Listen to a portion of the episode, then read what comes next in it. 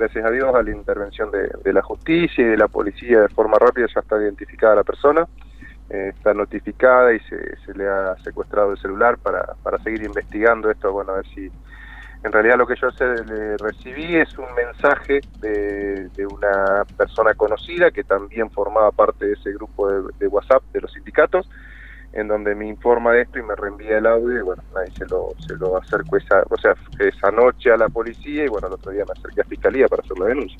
Eh, rápidamente justamente se dio intervención a la, a la justicia, ¿no?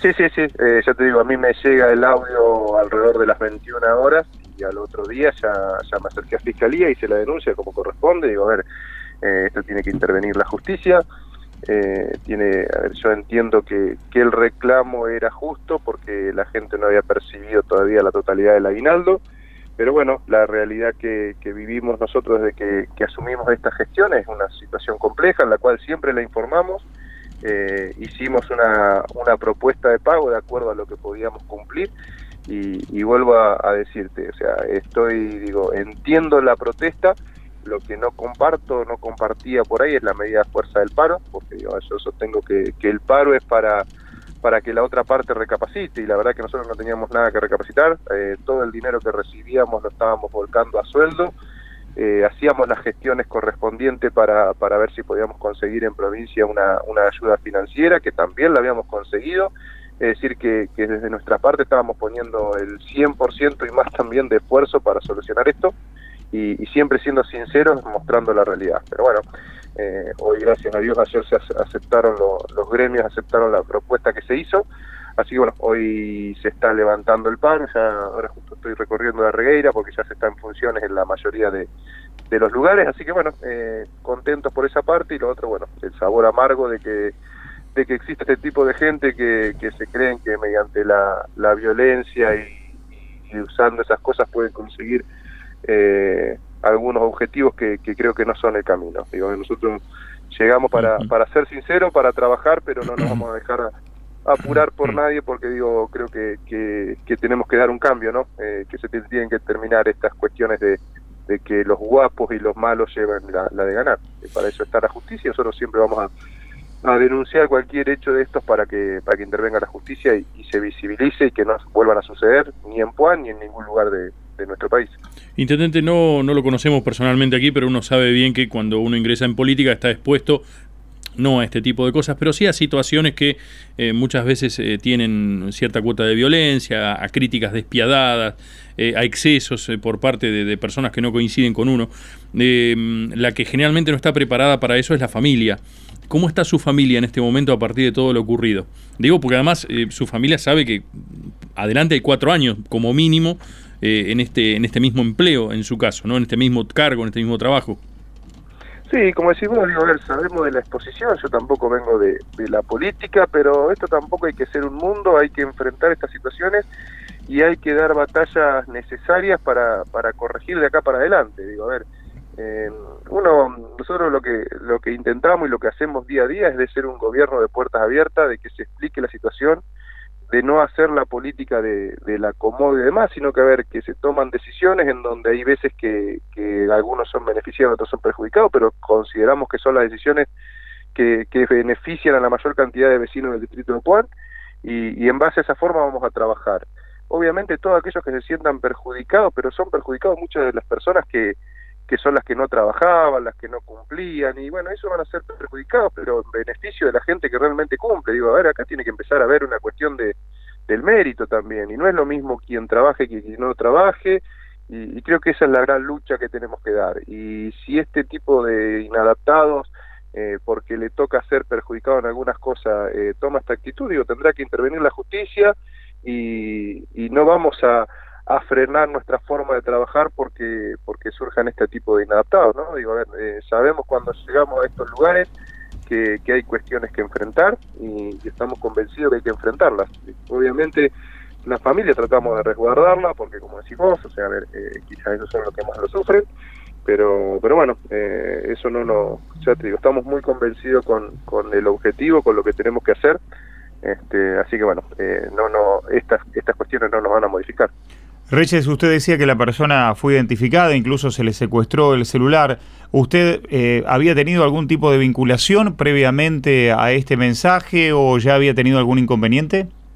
No, no, la verdad que no lo conozco, sé que es empleado municipal, que es un empleado municipal que está adherido a los tres gremios que existen acá, o sea, bueno, acá tenemos tres gremios más el gremio de los, de los profesionales de la salud, eh, está adherido a los tres gremios creo, eh, y la verdad que no lo conocía desde lo personal, pero bueno, también esto tiene que ver con cierto fogoneo de todos lados. a ver, esta persona es la, la responsable y la que hizo esto, pero también hay, digo, no sé si culpables, pero hay muchos que, que también intentan, viste, desde, desde, un lugar eh, intentar generar esta, estas cuestiones. Entonces, bueno, eh, tendrán que ser responsables todos aquellos que de alguna forma u otra buscan que se produzca el caos para tener algún beneficio del club.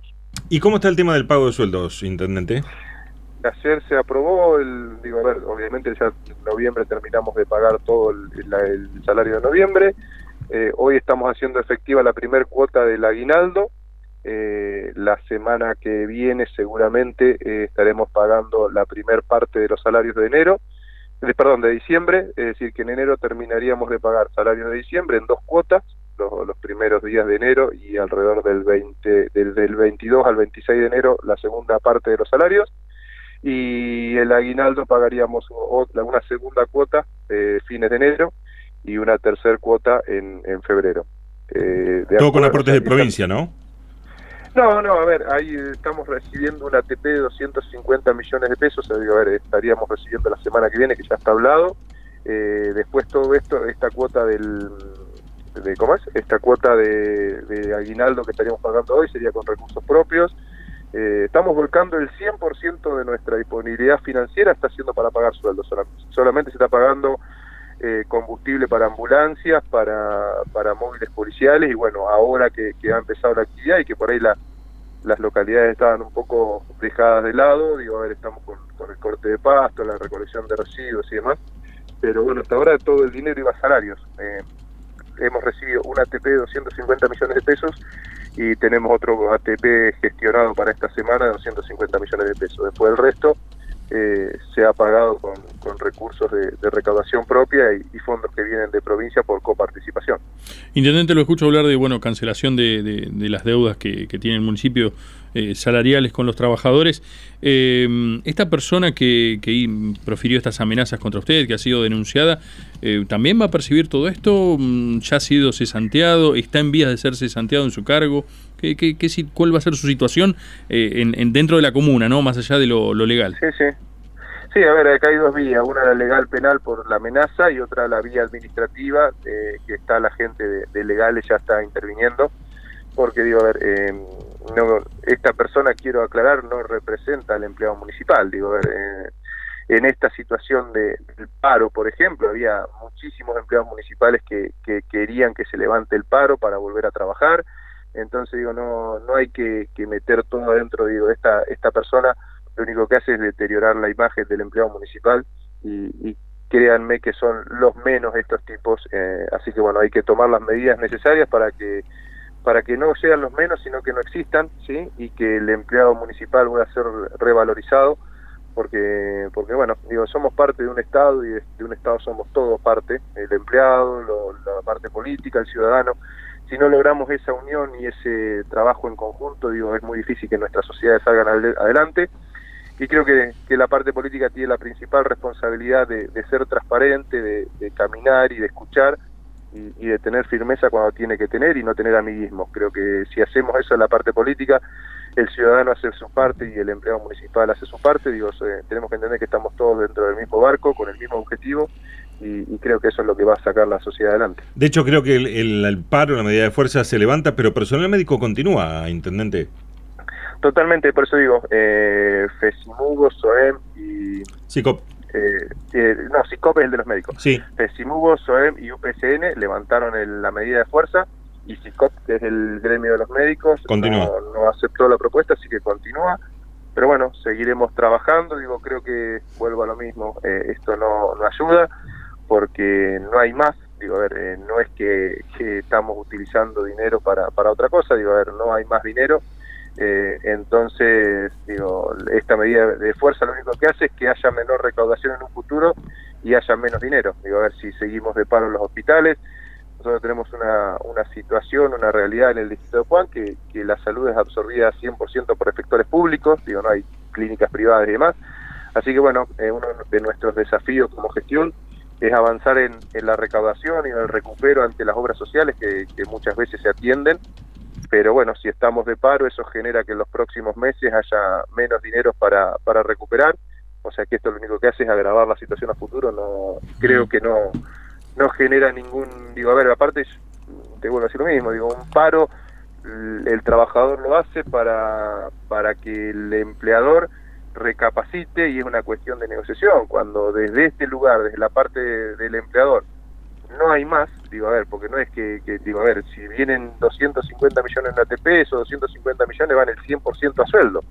Eh, si tenemos al momento de pagar los sueldos hay 300 millones, 300, digo, no es una cuestión de voluntad, es una cuestión de que hemos agarrado un distrito con un rojo de 1.500 millones de pesos y, va a llevar un tiempo corregirlo. Eh, también lo que hemos hecho es, hemos hecho una propuesta de poder cumplir. Digo, a ver, a nadie le gusta tener que pagar el aguinaldo en cuota, a nadie le gusta tener que pagar el, salario en dos o tres veces, pero es lo que podemos y tratamos de darle previsibilidad al empleado para que sepa ya cómo va a percibir su salario en base a lo que nosotros podemos. Por eso eh, sostengo que no comparto eh, el paro, ¿sí? Puedo entender el reclamo, ahora no comparto que la herramienta haya sido el paro, porque eso es lo único que genera que, a futuro se empeore la situación. no, no, eh, Intendente, le quería la última que le quería consultar. ¿Ya saben dónde está Facundo Castelli? ¿Lo han localizado? No, yo la verdad que desconozco. es, eh, un caso este muy extraño, eso sí, ¿no? Estamos de acuerdo en que, la verdad. Ahí también tiene que actuar la justicia. Increíble, ¿no? Sí. Bueno, nosotros a ver, hemos hecho siempre lo que lo que está a nuestra parte. Digo, a ver, ni bien nosotros yo asumí el día 7. Le vamos a pasar el teléfono a Missing Children. claro, como para que publiquen la foto, si lo ve alguien. Creo que en eso la justicia debe ir avanzando, está tomando declaraciones. A mí me tocó ser el primero en, declarar para, para ampliar la denuncia y demás. Después han llamado diferentes empleados municipales para declarar. Creo que debe estar avanzando en esto uno lo que tiene que hacer es estar a disposición de la justicia en, en digo, a ver, ¿por qué? Porque nosotros estamos como particular damnificado. Eh, sí, nosotros hicimos la denuncia y a la semana, por ejemplo, llegó una notificación del Ministerio de Asuntos Agrarios que había mandado un X dinero para comprar dos palas cargadoras. Eh, como no se habían comprado las palas cargadoras, solicitaban que enviemos el dinero. Bueno, nosotros eso respondimos al Ministerio de Asuntos Agrarios y también anexamos la denuncia a, la denuncia original. Digo, vamos siguiendo aportando pruebas, aportando eh, datos, porque, digo, a ver, em, hemos hecho lo que teníamos que hacer, denunciar y que actúe la justicia. Después, eh, yo no, no soy quien tengo que buscar a, Castelli, sino sí que tengo que denunciar y ir ampliando pruebas de todo lo que se vaya encontrando de una gestión que no ha sido prolija, que no ha sido eficiente y, y por respeto a los ciudadanos del distrito de Puan, que es lo que están esperando, quieren que esto se esclarezca.